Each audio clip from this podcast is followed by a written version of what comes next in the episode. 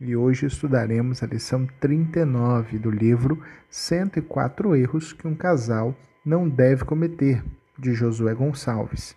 O título desta lição é Ele é uma coisa na igreja, outra na rua e outra em casa, quando o marido é um camaleão.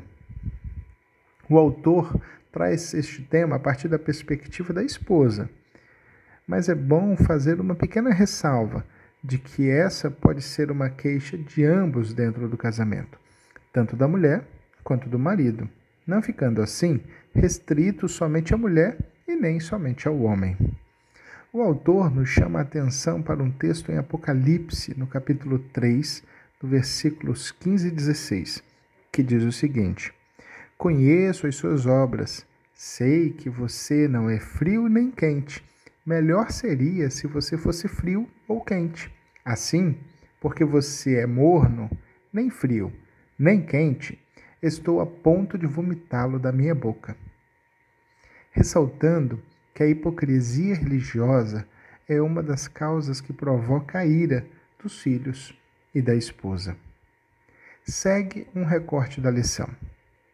Um marido que ocupava um cargo junto à liderança da igreja subiu ao púlpito para dar uma mensagem. O tema era família, e em certo momento ele disse: Marido, amai vossas mulheres, como Cristo amou a igreja. E completou olhando para a esposa: Não é mesmo, querida? O seu filho, ainda pequeno, subiu na escada do púlpito de surpresa e disse: Mamãe, se o papai fosse assim lá em casa. Que situação desse pai líder, não é mesmo? A bem verdade é que nós podemos enganar a quase todos dentro da igreja e fora dela quanto à nossa espiritualidade e o nosso comportamento, mas dificilmente conseguiremos enganar nossa esposa e nossos filhos. Eles sabem muito bem quem somos, de verdade, no íntimo, quando ninguém mais está vendo.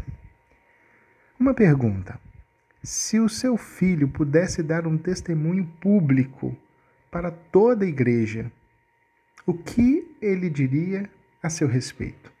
Falaria que você é um pai ou uma mãe espetacular, que é a mesma pessoa dentro e fora da igreja?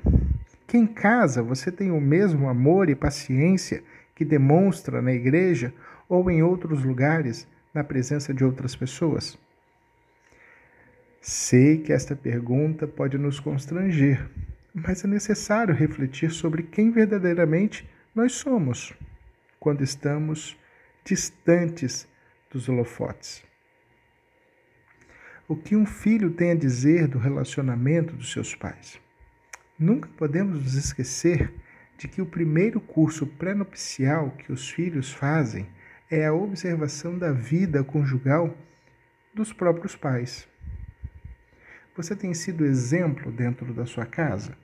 Seus familiares conseguem ver em você o mesmo cidadão em casa do cidadão que eles veem na igreja, na rua ou em qualquer outro lugar? Pensando nisso, vale a pena destacar um importante aspecto da nossa vida cristã: o testemunho. Vejamos o que está escrito em 2 Coríntios, no capítulo 3, versículo 2 e 3. Vocês mesmos são a nossa carta, escrita em nosso coração, conhecida e lida por todos. Vocês demonstram que são uma carta de Cristo, resultado do nosso ministério, escrita não com tinta, mas com o Espírito do Deus vivo, não em tábuas de pedra, mas em tábuas de corações humanos.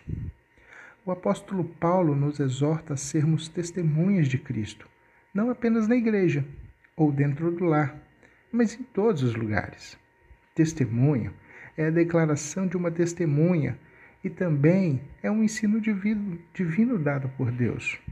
Da mesma forma que o testemunho é declaração de alguém que viu e ouviu, ou seja, a experiência relatada de alguém ou algo, somos em Cristo como que uma carta de Deus a este mundo, escrita pelo Espírito de Deus. Em 1 João, capítulo 2, versículo de 3 a 6, diz o seguinte: Sabemos que o conhecemos, se, se obedecermos aos seus mandamentos. Aquele que diz, Eu o conheço, mas não obedece aos seus mandamentos, é mentiroso, e a verdade não está nele. Mas, se alguém obedece à sua palavra, nele verdadeiramente o amor de Deus está aperfeiçoado. Desta forma, sabemos que estamos nele. Aquele que afirma que permanece nele deve andar como ele andou. Sabe, devemos refletir Cristo em todos os lugares, inclusive dentro da intimidade do nosso lar. Não existe pior testemunho para um cristão do que aquele que demonstra ser aos outros o que não é na intimidade do seu lar. João nos exorta a andar como ele, Cristo. E Paulo nos diz que somos como cartas de Deus a este mundo. Que nossa família possa testemunhar isso a nosso respeito. Em nome de Jesus. Fico por aqui com esta lição e desde já me coloco à disposição do irmão e da irmã para possíveis esclarecimentos e dúvidas sobre este tema. Minha oração é que possamos compreender a importância do nosso testemunho, do nosso exemplo dentro de nossas casas, dentro do nosso lar, no meio da nossa família. E que o Senhor nos ensine a ser o que devemos ser. Eu gostaria de encerrar este podcast com o seguinte versículo. 1 Coríntios, capítulo 10, versículo 31. Assim, quer vocês comam, bebam ou façam qualquer outra coisa, façam tudo para a glória de Deus. Que assim seja a nossa vida, que assim seja o nosso testemunho, tudo para a glória de Deus. Que eu não seja uma pessoa em casa, outra na igreja, outra na rua. Que eu seja apenas uma, uma pessoa testemunhando de Cristo, testemunhando do que Ele fez na minha vida, sendo cartas de Deus a este mundo sendo verdadeiramente cristão, testemunhando daquilo que aprendi, que ouvi, para minha família e para os outros.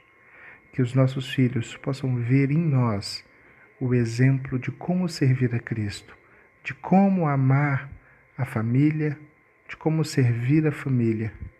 Que eles sejam maridos e esposas futuramente tão bons quanto nós, aprendendo no Senhor que eles possam ver em nós essa determinação e essa vontade de continuar amando e servindo ao Senhor, e isso sendo refletido na nossa família.